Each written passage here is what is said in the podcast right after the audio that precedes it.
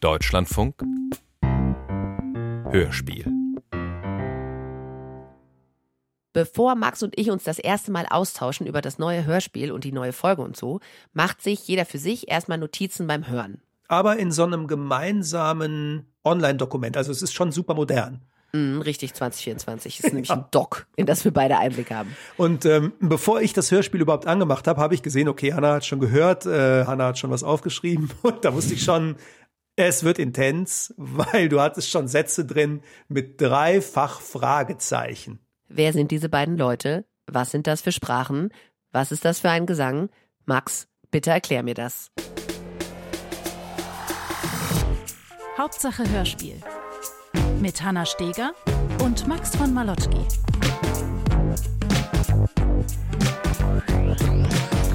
Herzlich willkommen zur Neujahrsfolge von Hauptsache Hörspiel, eurem Lieblingshörspiel-Podcast. Guten Tag. Hallo. Hanna, ich glaube, ich trage nicht zu dick auf, wenn ich sage, dass es heute eine Herausforderung wird. Also man kann auf jeden Fall sagen, dass wir noch nie so krassen Redebedarf und Austausch hatten wie für dieses Hörspiel des Monats. Wir sprechen heute über, über das Verschwinden. Über, über. Über, über. Von Horst Konietzny. Und wir haben ja auch schon häufiger hier mit Audiokunst zu tun gehabt. Aber das Ding überholt wirklich alles und geht definitiv sofort auf Platz eins. Ja, also da wollen wir auch ganz offen sein, weil wir haben ja häufiger schon mal das Feedback bekommen, sag mal, äh, ich höre euch zweien zu und ich krieg so richtig Bock auf das Hörspiel und dann ist es aber viel anstrengender, als ich mir das vorgestellt habe, wenn ich euch beiden zuhöre. Ja, wir baiten euch schon manchmal auch hart rein, ne? Stimmt schon. Aber liebevoll. Also wir baiten schon liebevoll rein, ne? weil wir wollen euch ja begeistern und vielleicht auch einen Zugang schaffen. Aber über, über das Verschwinden kann ich sagen, es ist anstrengend. Und es wird auch anstrengend bleiben, egal was wir jetzt hier sagen. Ja, aber trotzdem lohnt es sich, weil ja, Kunst darf ruhig anstrengend sein und vielleicht ist die Belohnung hinterher umso größer. Okay, das besprechen wir gleich. Erstmal sagen wir euch, was in dem Hörspiel so los ist. Es ist ein 50-minütiges, sehr collagiges, extrem experimentelles Hörspiel. Stereophonie in voller Breite. Es passieren ganz viele Dinge gleichzeitig und es beschäftigt sich erstmal ganz allgemein mit dem Gedanken darüber, was Verschwinden so bedeutet. Wenn Menschen verschwinden, wenn Dinge verschwinden, wie es ist zu verschwinden. Hat man manchmal auch den Wunsch, einfach zu verschwinden, einfach weg zu sein? Sowas. Ich selber werde mal verschwinden. Menschen sind aus meinem Leben verschwunden. Liebgewordene Gegenstände sind zeitweise verschwunden und überraschend wieder aufgetaucht. Es wird irgendwann mal die Antarktis und der Nordpol verschwinden. Erinnerungen sind verschwunden und für immer weggeblieben. Und dann war er weg. Try to save myself, but myself keeps slipping away. Try to save myself, but myself keeps slipping away. Try to save myself, but myself keeps slipping away.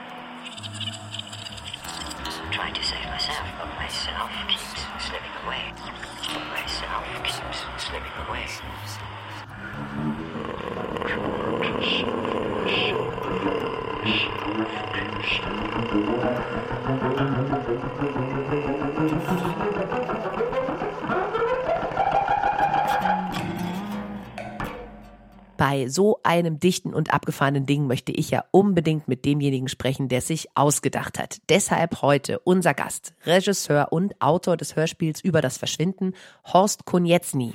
Verschwinden scheint in unserer modernen Welt ja eigentlich kaum noch möglich zu sein. Ne? Also die Welt ist entdeckt, alles wird jeden Tag digital mehrfach dokumentiert, alles hinterlässt Spuren. Und darum haben wir Horst Konietzny auch direkt als erstes gefragt, sag mal, Horst, kann im 21. Jahrhundert überhaupt noch irgendwas verschwinden? Naja gut, man kann auf unterschiedlichste Weise verschwinden und man kann sich zurückziehen. Also ich glaube, das ist sicher auch eine Sehnsucht von vielen, irgendwie mal eine Auszeit zu nehmen oder so. Also das ist ja alles ganz üblich im Sprachgebrauch. Ob das dann tatsächlich so leicht ist, ist natürlich die andere Frage. Und ich meine, die Anforderung von außen, präsent zu sein, da zu sein, überall auf allen sozialen Medien zu sein, mit allen Menschen jederzeit verbunden zu sein, das ist natürlich irgendwie so ein Druck, den man hat und an den man sich auch vielleicht gewöhnt hat.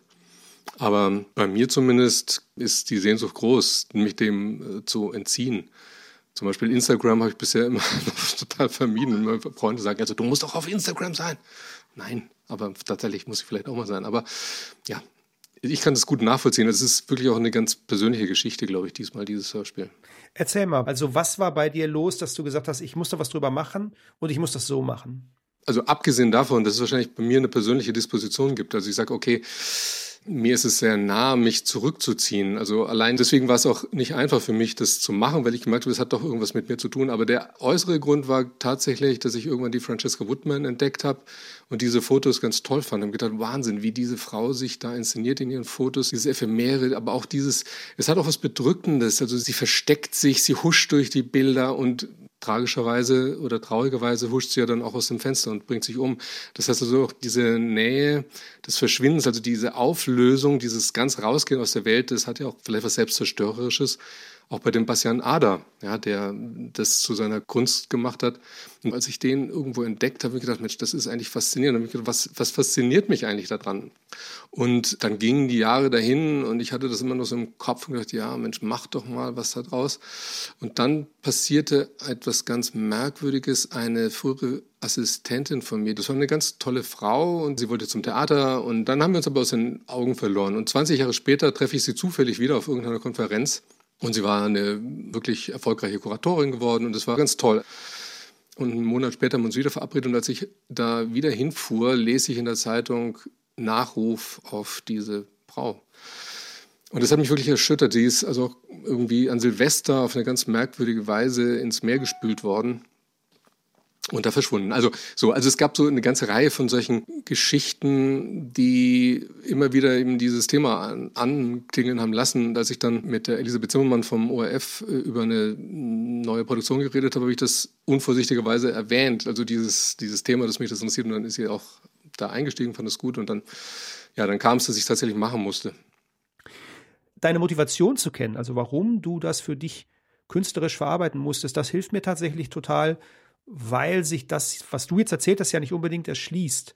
Ähm, und dann höre ich das ja schon ganz anders. Kannst du mir noch was mitgeben, das das Stück für mich greifbarer macht? Also etwas, das mir einen Ansatz bietet, was du dir dabei gedacht hast, mehr als das, was ich mir ganz alleine dann daraus ziehe. Naja, also wie gesagt, es ist eine ganz klare Situation. Zwei Menschen sind damit konfrontiert, dass sie in 43 Minuten verschwinden, weil die Sendung aus ist und vielleicht das Leben aus ist oder der Komet eingeschlagen ist oder sonst was. So, und in der Zeit passieren eine ganze Reihe. Das ist autom also bei, bei uns beschäftigen sich damit, beschäftigen sich mit ihrem Verschwinden, aber auch mit dem Verschwinden. Und da kommen sie darauf, dass es unterschiedliche Aspekte hat, dieses Verschwinden. Also, dass es auch was ganz Freies hat, wenn man sich frei macht von Dingen oder dass es auch beängstigend ist oder dass man nicht weiß, was muss man denn überhaupt noch mitnehmen, wenn man jetzt irgendwie weggeht. Also, wenn man in einer Fluchtsituation ist, was brauche ich denn eigentlich? Was ist die Essenz von dem, was ich habe. Und bis hin zu dem Moment, dass man untereinander sagt, okay, also wir haben eine Beziehung und einer haut jetzt plötzlich ab und warum gehst du eigentlich oder was war da eigentlich oder du kriegst mich nicht los, ja, ich bleibe eigentlich bei dir und so. Also das sind eben so diese verschiedenen äh, Aspekte und dann natürlich die Beschäftigung von ihm. Also er ist vielleicht sicher eher einer, der so rationalere Aspekte hat, der dann auch äh, erläutert, wer schon alles verschwunden ist und der sich da theoretisch damit beschäftigt hat und so. sagt, ja, es gibt dann natürlich auch Künstler, es gibt ja diesen interessanten Bastian Ader und es gibt diese Francesca Woodman und ja, also das sind natürlich assoziative Dinge, die aus meiner Vorstellung, man sich vorstellen kann, dass, dass einem das einfällt. Weg wer alles so verschwunden ist. Amelia Earhart, amerikanische Flugpionierin, verschwand 1937 während eines Versuchs, die Welt zu umrunden. Ihr Verschwinden bleibt bis heute ungeklärt. Es gibt viele Theorien über ihren Verbleib. Raymond Chandler, der renommierte Krimischriftsteller, verschwand 1959 für mehrere Tage. Später hat sich aber herausgestellt, dass er in einem Sanatorium war. Er hatte Gedächtnisverlust. Barry Fawcett, der britische Archäologe und Entdecker verschwand 1925 während einer Expedition im brasilianischen Regenwald. Trotz vieler Suchen wurde er nie gefunden und sein Schicksal bleibt ungeklärt. Brian Sheffer, Medizinstudent aus Ohio, verschwand im Jahr 2006 spurlos. Er hat eine Bar betreten und das war's. Es gibt keinerlei Hinweise auf seinen Verbleib.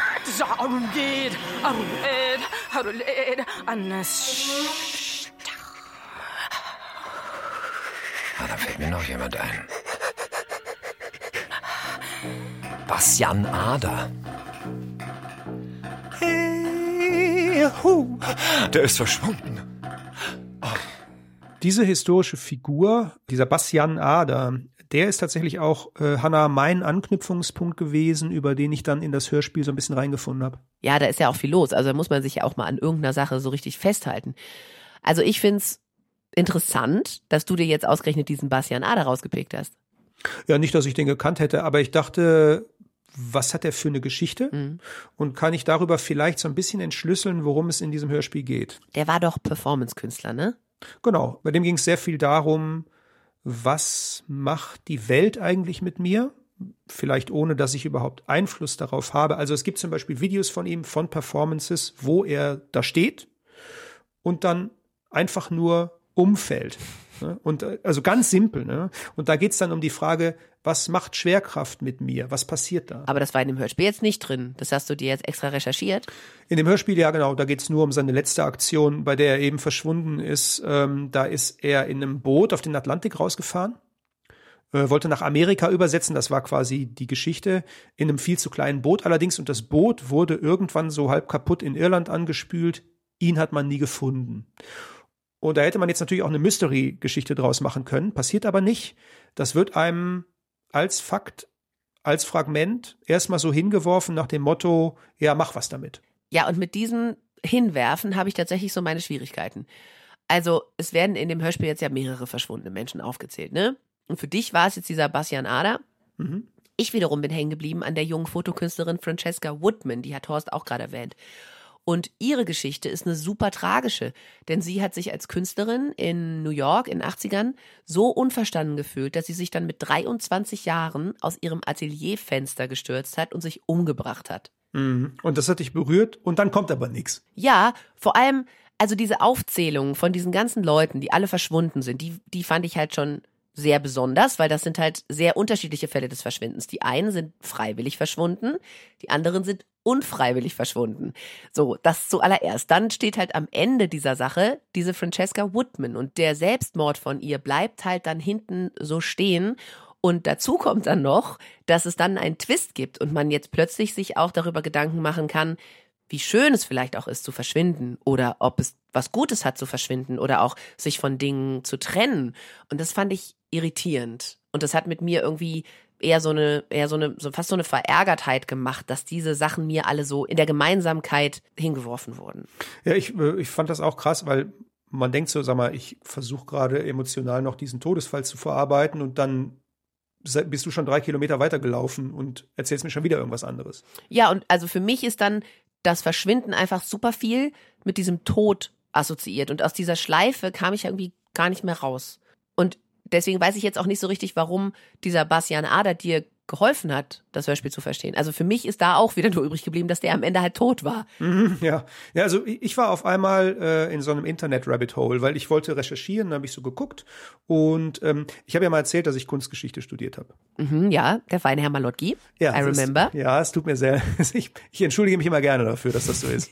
ist schon okay, also es bringt mir ja auch manchmal was. Also ja. schon selten, ja, aber bei dem einen Hörspiel einmal im Jahr, da bringt's was.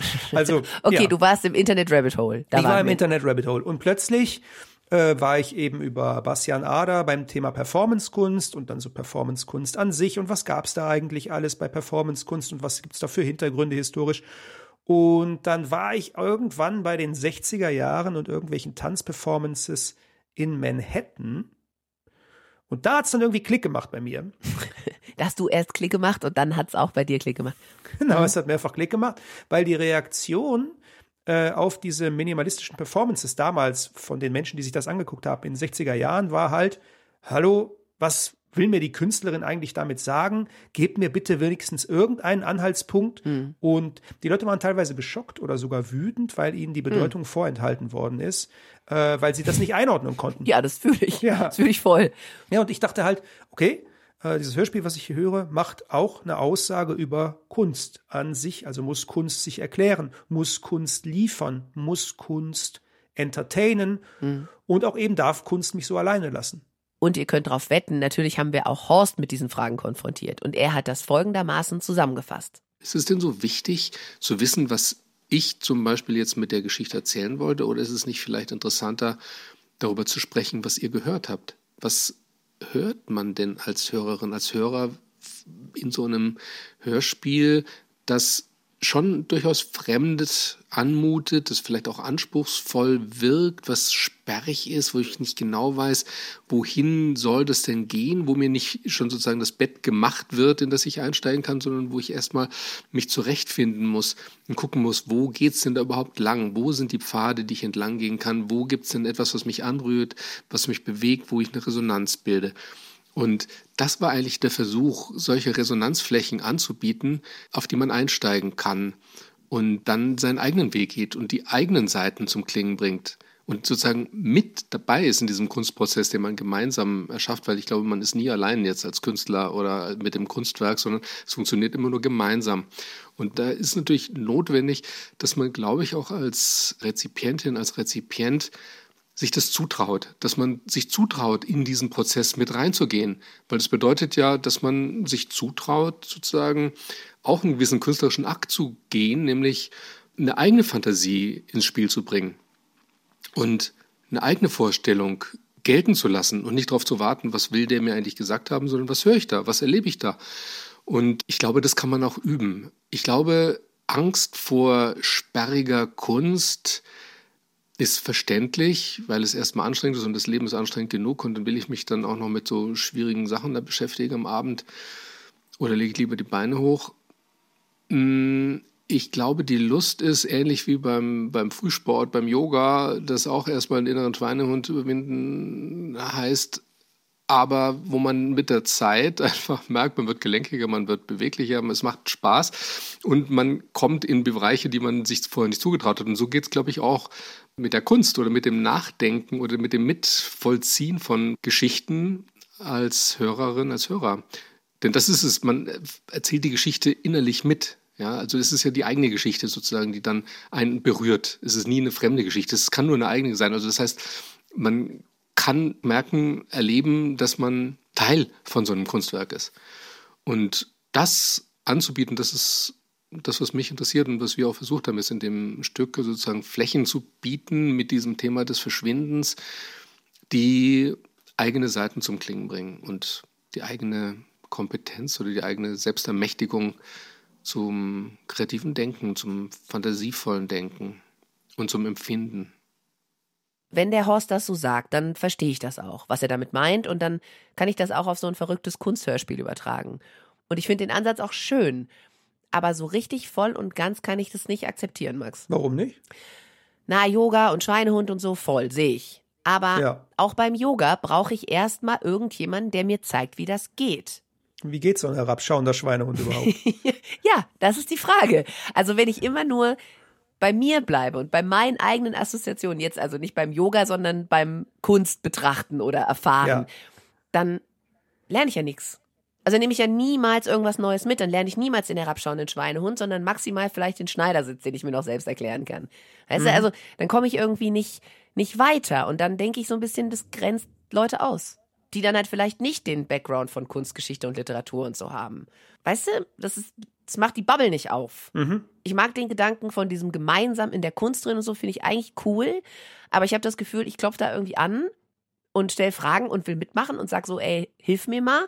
Und die Elite sagt dann aber, nee, du bleibst draußen, das musst du dir schön selbst herausfinden.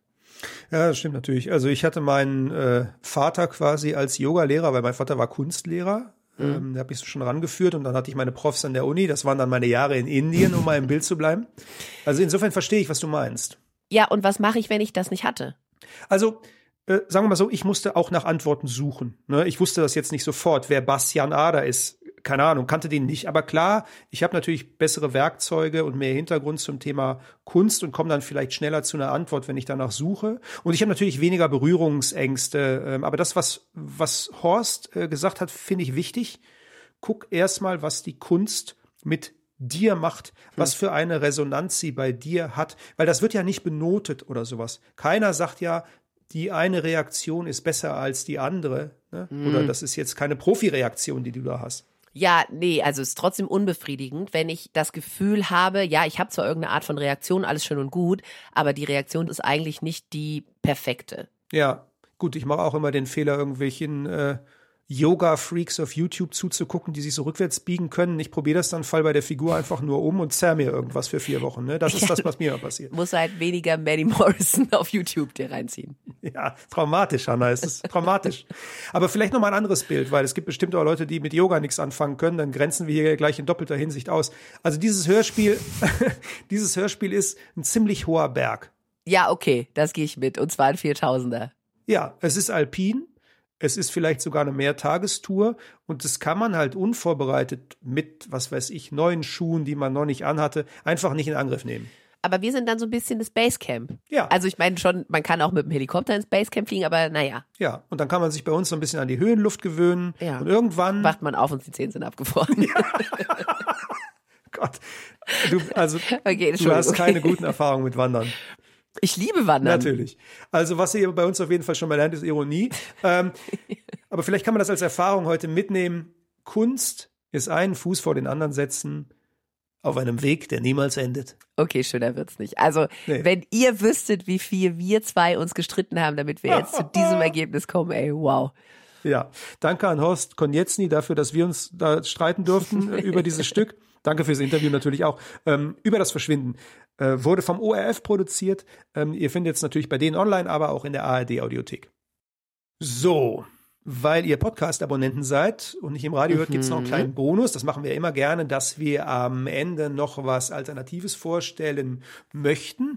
Und heute haben wir tatsächlich einen Tipp in eigener Sache. Ich bin sehr stolz darauf, mit dieser Frau zusammenarbeiten zu dürfen, mit Hanna Steger, weil Hanna Steger hat in den letzten Wochen ein riesengroßes Projekt gestimmt, also beziehungsweise für das sie monatelang gearbeitet hat, aber eigentlich hast du Jahre deines Mein Lebens dafür ganzes gearbeitet. Leben. Du hast dein ganzes Leben darauf hingearbeitet, weil es ist so ein bisschen deine Lebensgeschichte, deine Familiengeschichte, die du in ein Feature gepackt hast. Es geht um, und ich wusste nicht, was für Abenteuer in dir stecken.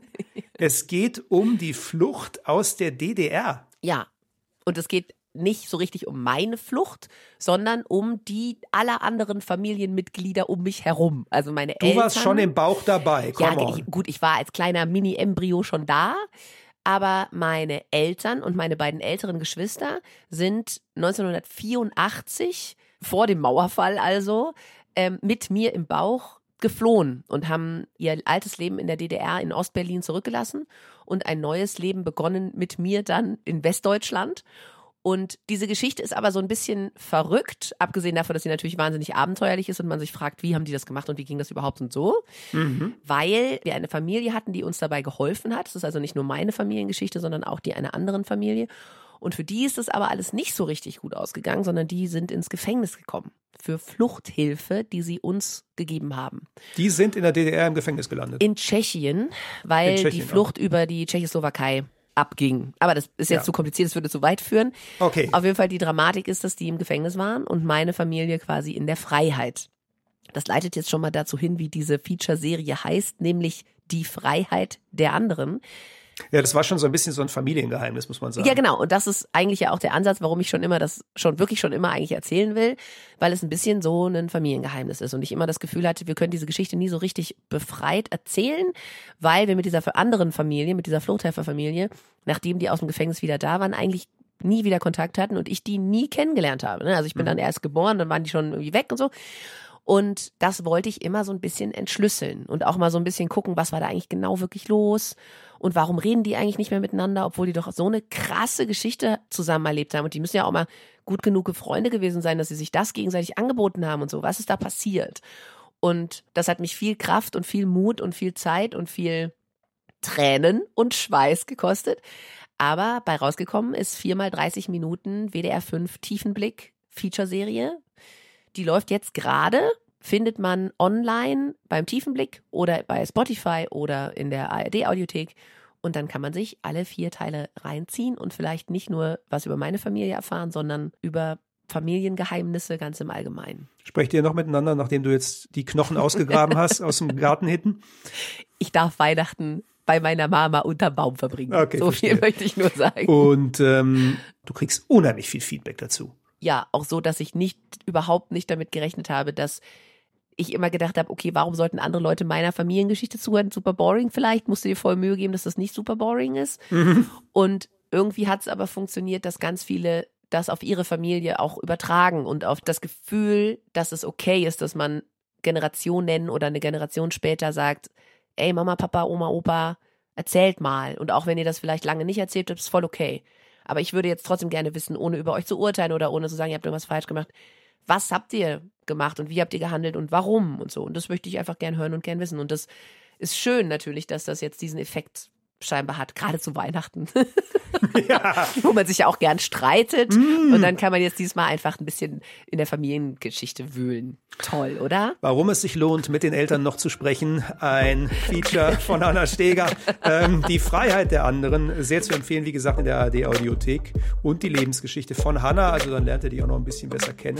Noch ähm, mehr. Alter. Noch mehr kennen als ohnehin schon. Wir hören uns nächsten Monat dann mit die Konferenz der Flüsse. Mhm. Und bis dahin sagen wir Tschüss, frohes neues Jahr und Hörspielherzen gehen raus. An alle. Hörspielherzen gehen raus.